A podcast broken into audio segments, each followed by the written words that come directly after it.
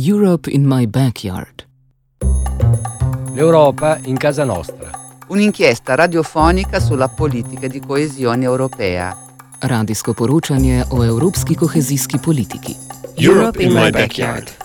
Radio reporting. Radioreportage. Az európai kohéziós politika nyomában.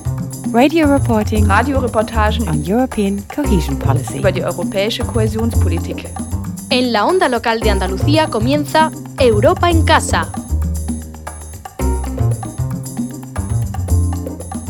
Buenas tardes, volvemos a citarnos contigo en la programación de mediodía de tu emisora municipal y comunitaria en este miércoles 25 de mayo para ofrecerte un nuevo capítulo de Europa en Casa, el tiempo de radio que en Onda Local de Andalucía reservamos cada semana para compartir contigo nuestro interés por conocer más y mejor todos los aspectos eh, relacionados con el modo en que la pertenencia de España a la Unión Europea nos influye en nuestra vida cotidiana y también en el progreso del tejido económico y social andaluz.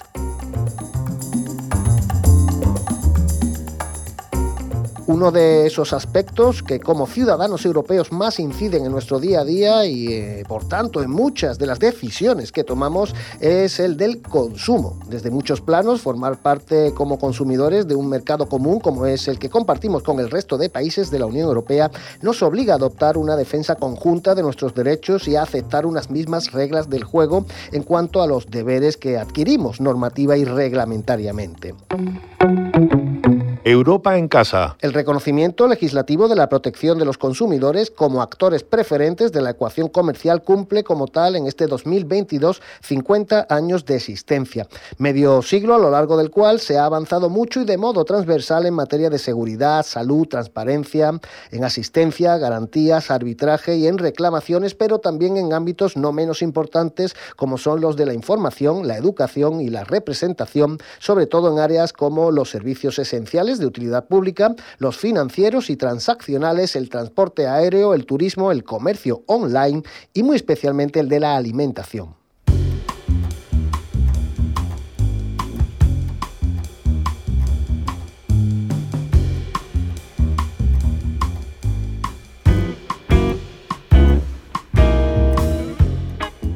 La Comisión Europea impulsa desde hace ya casi dos décadas políticas activas encaminadas a reforzar esos derechos, además de contar con un grupo consultivo europeo de los consumidores, con un libro verde sobre la revisión del acervo en materia de consumo y desde 2005 con la European Consumer Center Network, una amplia red comunitaria integrada eh, por centros repartidos por los 27 países miembros, más otros dos ubicados en Islandia y Noruega, formando parte del acto actual Ministerio de Consumo y con el respaldo de la Comisión Europea, el Centro Europeo del Consumidor en España es un organismo conectado con el resto de esa nutrida red y cuya función primordial es la de informar, asesorar, asistir, apoyar y en definitiva dar confianza y soporte a toda acción ciudadana que guarde relación con la protección y defensa de sus derechos como consumidores, tanto desde su dimensión individual como desde la colectiva. Y nuestro primer invitado esta semana en Europa en Casa es precisamente su director, Carlos García Briz buenas tardes y bienvenido a nuestro espacio. Buenas tardes y bueno, muchas gracias por la invitación y enhorabuena por, por el programa. Me encanta que haya estas este tipo de iniciativas ¿no? desde los medios de comunicación. Creo que son muy importantes, así que es una labor fenomenal. Muchísimas gracias, te lo agradecemos aquí. Asumiste, Carlos, en diciembre de 2020 la responsabilidad profesional, supongo que también el compromiso personal de ponerte al frente de un organismo con mucho peso, tanto en el organigrama como en el programa del actual Ministerio de Consumo, que además bajo la titularidad de Alberto Garzón es el primero exclusivamente de consumo en la historia de, nuestro país. A nivel práctico, ¿qué está suponiendo esa autonomía eh, como ministerio específico y de qué manera está ayudando a reforzar la eficacia, digamos, de ese modo del centro? Bueno, efectivamente, eh, entré en el Centro Europeo del Consumidor en el año 2020. A nosotros el hecho de, tener un Ministerio de Consumo tampoco nos ha cambiado tanto la forma de trabajar, ¿no? Porque al fin y al cabo cada uno de los Estados miembros tiene un Centro Europeo del Consumidor y, funcionamos mucho entre nosotros, ¿no? Pero sí que es verdad que el hecho de estar incardinados en un ministerio, pues desde luego es una gran ayuda, ¿no? Encuentras más comprensión, a lo mejor la pandemia supuso un pico de reclamaciones, entonces eh, en el momento a lo mejor de solicitar nuevo personal y demás para poder hacer frente, pues desde luego que, no hemos tenido ningún problema. El año de la pandemia tuvimos un 40% más de, más de consultas, ¿no? Porque si pensamos que España es eh, el segundo eh, destino turístico a nivel mundial y que precisamente en, nuestra labor principalmente eh, atendemos a demandas de, que tienen que ver con el turismo, es, sin duda el, sector principal, pues te puedes imaginar ¿no?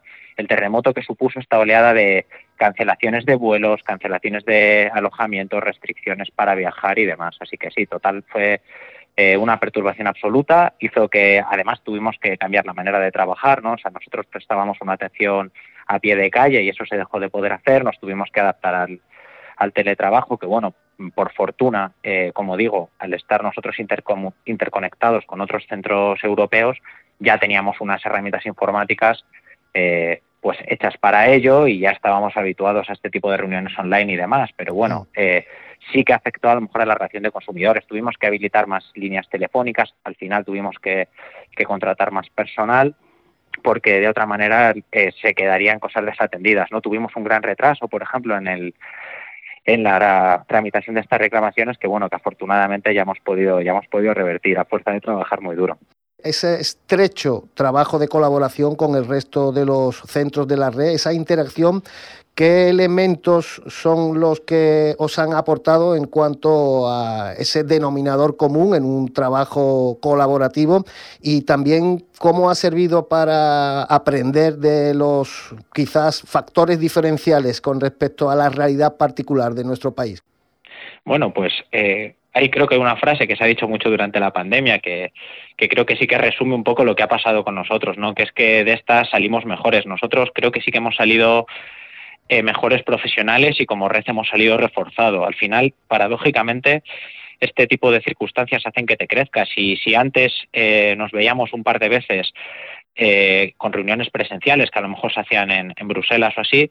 Ahora hicimos grupos de trabajo que nos reuníamos mensualmente, pues vía, vía Zoom, vía Teams, vía este tipo de herramientas online con lo cual al final hemos tenido más interacciones entre, entre nosotros, entre los diferentes centros. Eso ha dado lugar ya no solo a una gestión de reclamaciones, eh, pues, pues lo más ágil posible, sino que también han salido de ahí pues proyectos muy interesantes que de una manera u otra reflejan las preocupaciones o idiosincrasias de los diferentes países, pero bueno, que son, que son interesantes para todos, ¿no? Por ejemplo, hay un grupo de hay un grupo de países que está elaborando pues una serie de, de materiales que se puedan enseñar en, los coles eh, relacionados con el consumo para, para, la asignatura de inglés, ¿no? Pues nada, dice, mira, vamos a hacer aquí unos materiales, como en todos los países de Europa se estudia inglés, pues os lo vamos a enviar a los diferentes centros de consumidor y así lo ponéis, eh, lo ponéis a disposición de, de vuestros colegios. ¿no? Es una labor en la que se está trabajando ahora y bueno, muchas de estas iniciativas han salido, han salido durante la pandemia. También ha habido iniciativas de sostenibilidad, ¿no? de convertirnos eh, en redes más sostenibles. Entonces es lo que te digo, que a veces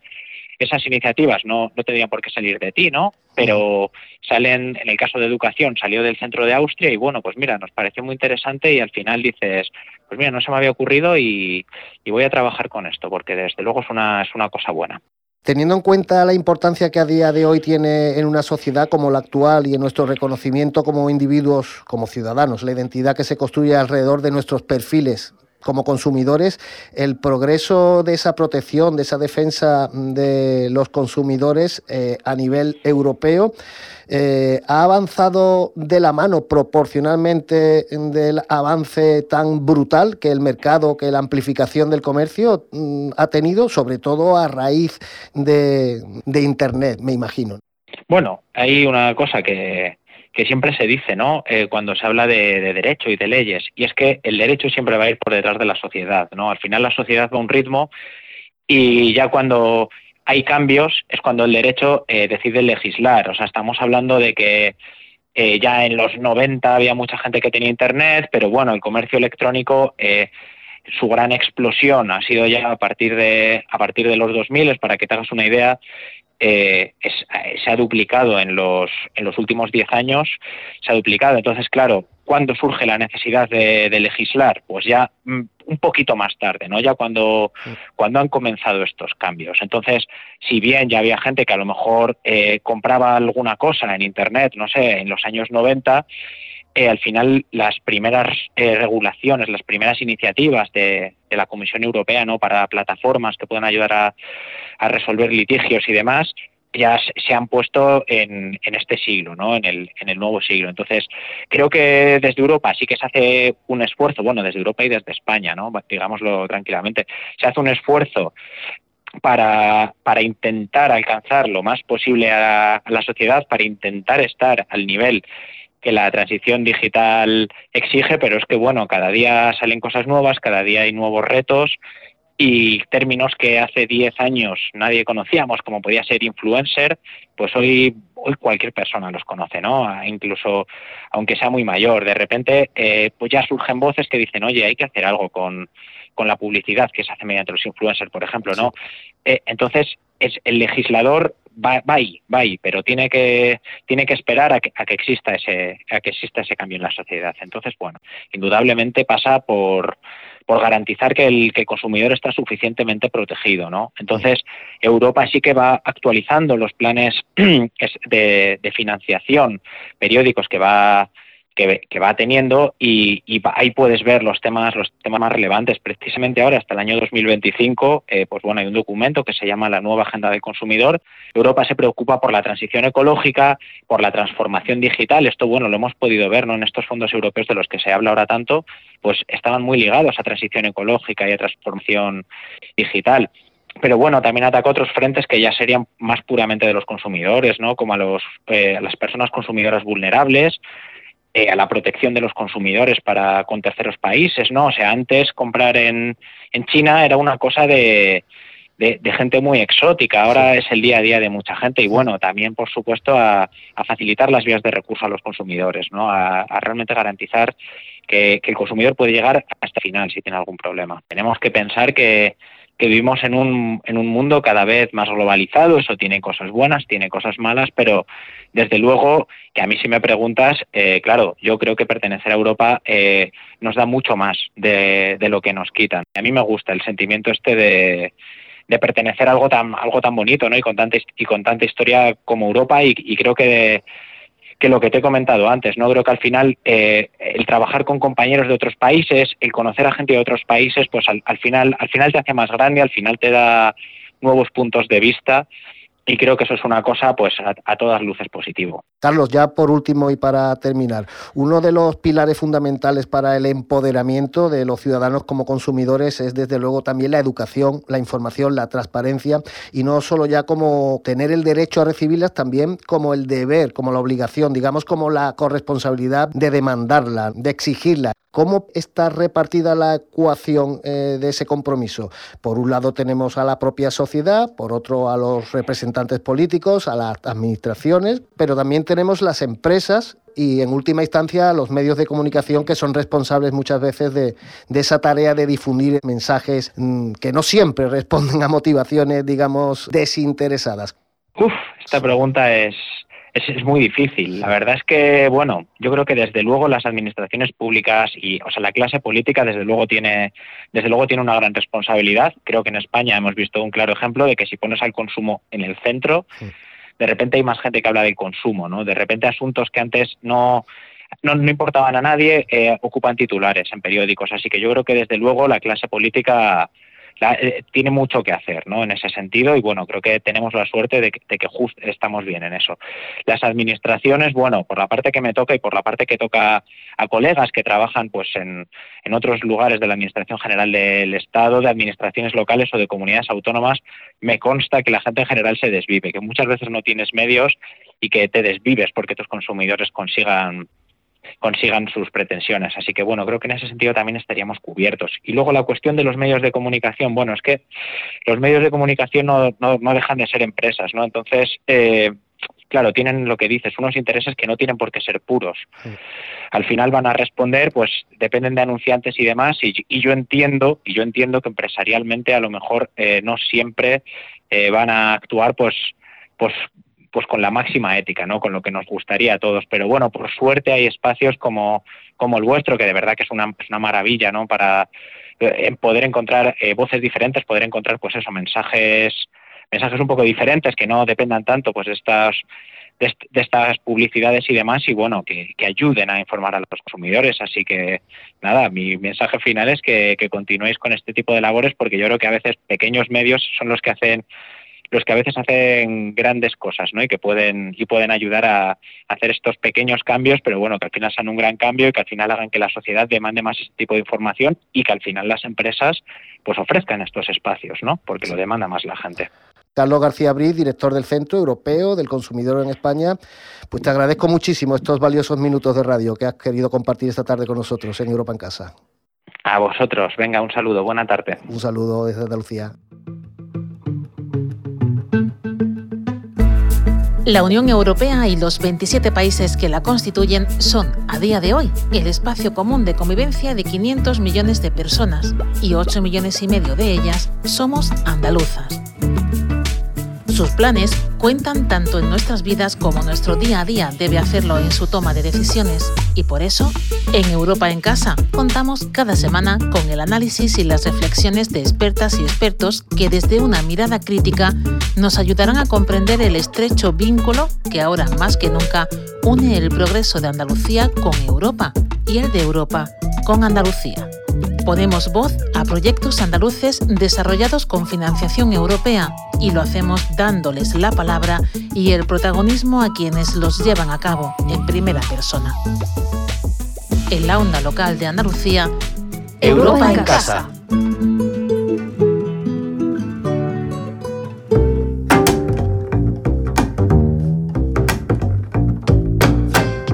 Hemos dedicado la primera parte del programa a saber más acerca del importante papel económico y social que a nivel comunitario desempeñan los derechos con los que contamos como personas consumidoras y ciudadanos europeos, derechos que las circunstancias actuales nos obligan más que nunca a corresponderlos con una serie de obligaciones que se traducen en una toma de conciencia sobre la responsabilidad medioambiental y climática, pero también cultural y humanitaria que todos y todas tenemos en el ámbito doméstico a la hora de contribuir solidariamente con nuestras acciones y decisiones cotidianas de consumo, tanto a la sostenibilidad del modelo productivo como también a la preservación natural de nuestro territorio y a la del resto del planeta. Con ese propósito, la Comisión Europea impulsa con mucha fuerza, sobre todo desde hace una década y de muy diversos modos, multitud de proyectos cofinanciados de manera transversal por varios de sus principales fondos de ayuda. Uno de esos proyectos, que además ha sido recientemente presentado en Andalucía, es eh, CARE CARE,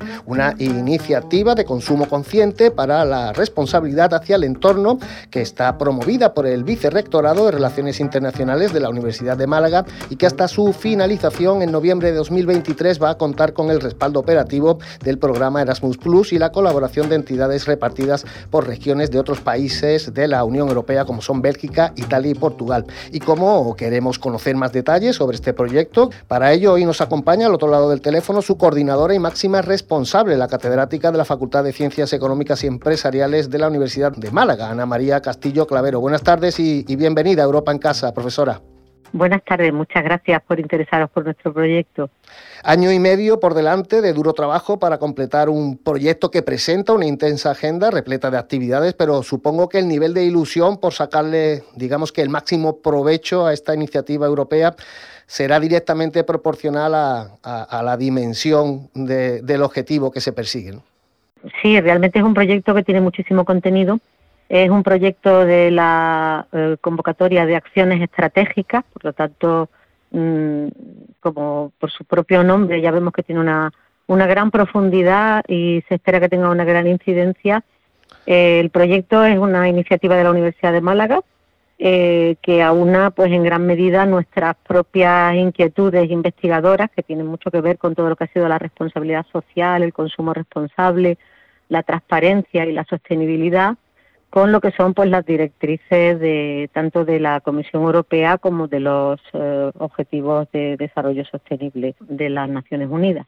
Y la idea es fomentar un consumo responsable en todos los ámbitos, en los principales ámbitos en los que se produce el consumo humano eh, la mayor parte de la, de la gente joven ya está recibiendo eh, en gran medida esta educación a través de la eh, educación transversal o de la formación transversal que se da en los colegios, pero las personas adultas, sobre todo los que tienen más de 35 o 40 años, nunca han tenido este tipo de educación. Y ahí es donde nosotros queremos venir a incidir con este proyecto estudiando por una parte lo que es eh, los hábitos y las actitudes de los consumidores europeos, puesto que este proyecto tiene una carga importante de investigación y eh, por otra parte creando pues una formación, una serie de, cursos y de eh, actividades eh, formativas dirigidas básicamente al colectivo adulto para enseñar a la gente lo que es el consumo responsable, sobre todo quitando ideas preconcebidas y falsas creencias acerca de que es mejor consumir una cosa que otra.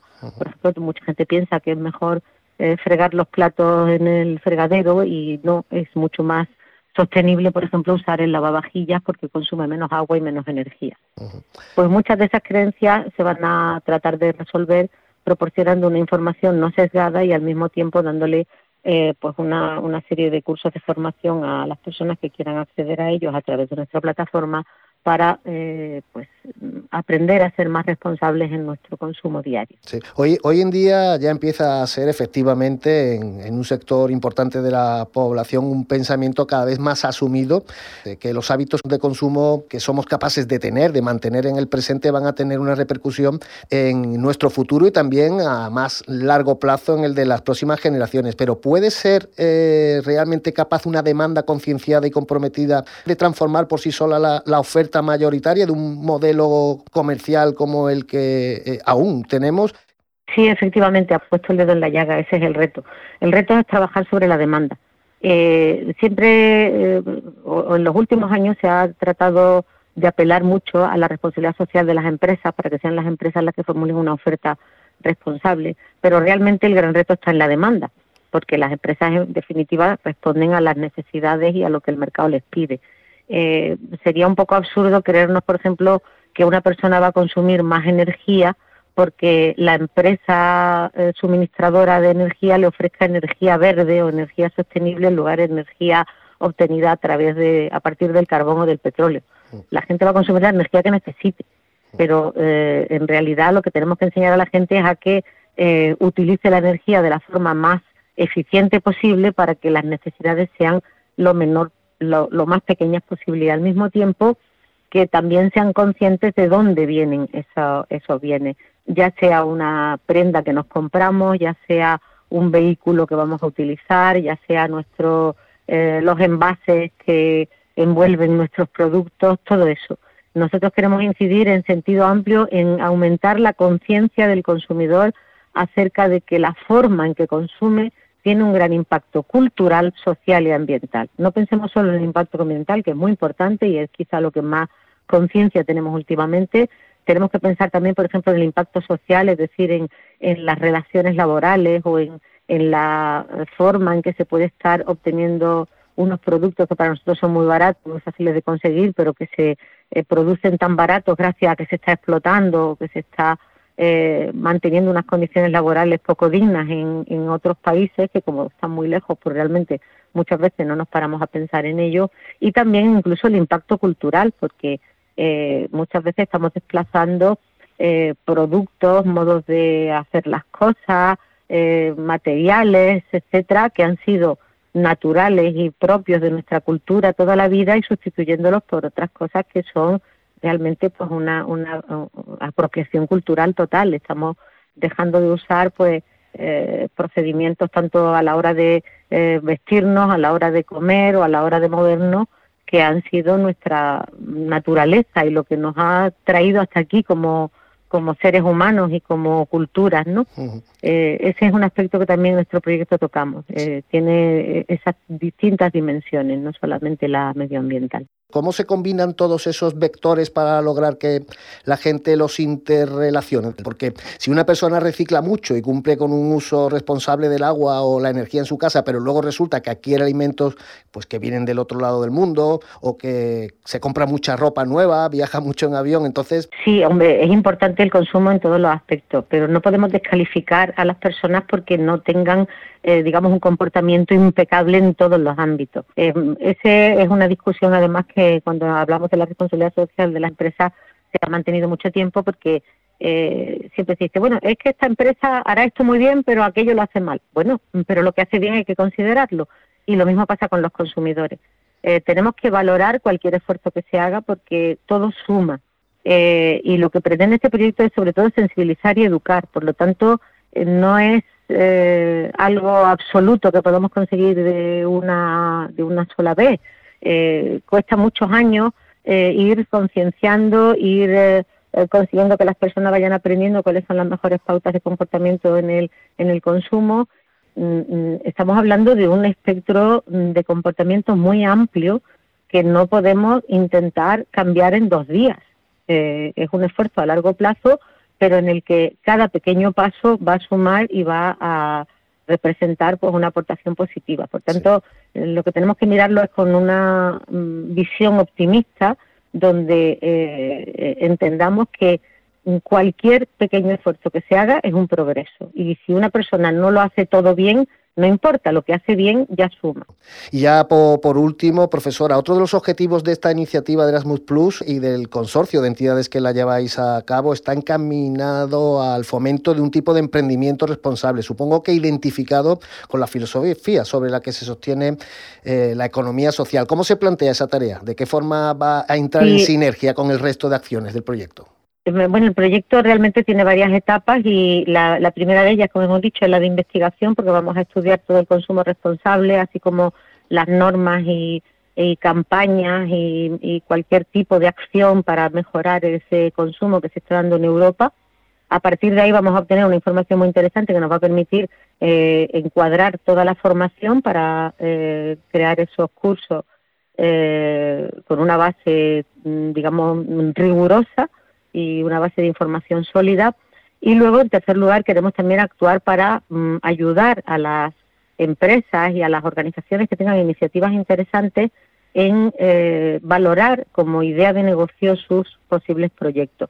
Nosotros no vamos a estudiar la viabilidad económica de esos proyectos, lo que vamos a estudiar básicamente es si son ideas que realmente tienen un futuro como posible negocio sostenible porque realmente eh, se basan en esa idea de sostenibilidad, tanto social, económica y medioambiental, con el propósito de que estos emprendedores puedan luego presentar esas ideas, pues por ejemplo, a las agencias eh, públicas de promoción del emprendimiento, como puede ser, por ejemplo, en Andalucía, Andalucía Emprende, o como puede ser eh, entidades que hay en las diferentes regiones que se dedican a ayudar a los emprendedores ya a poner en marcha los negocios. Nosotros no podemos entrar en poner en marcha los negocios porque evidentemente no tenemos ni esa capacidad económica ni administrativa, pero sí que podemos, digamos, hacerle ese filtraje y animarles a que vayan a las agencias públicas de promoción del emprendimiento con sus ideas de negocio podemos decir ya depuradas. Podrá estar todos sus contenidos, todos sus recursos a disposición de, la ciudadanía a través de la plataforma europea de acceso abierto REACARE.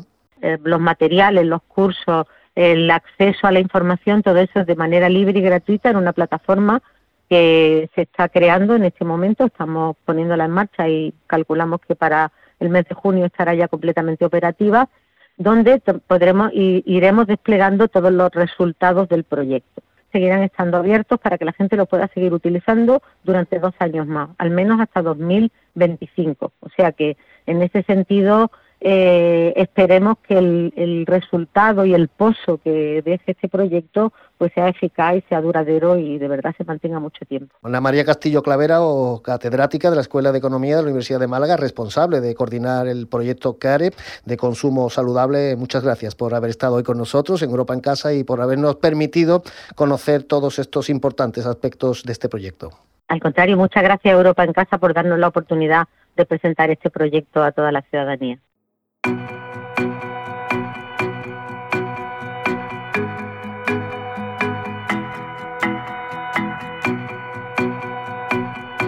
Nos despedimos ya de ti y lo hacemos como siempre dejándote una semana más la puerta abierta para que si así lo decides podamos volver a contar con tu presencia dentro de siete días eh, para un nuevo capítulo de esta serie radiofónica que cada miércoles hacemos para ti eh, desde la onda local de Andalucía. Nuria González y Ángel Macías fueron quienes se ocuparon de la parte técnica y Fabio Muriel lo hizo de la dirección, edición y presentación a este lado del micrófono. Saludos y muy buenas tardes.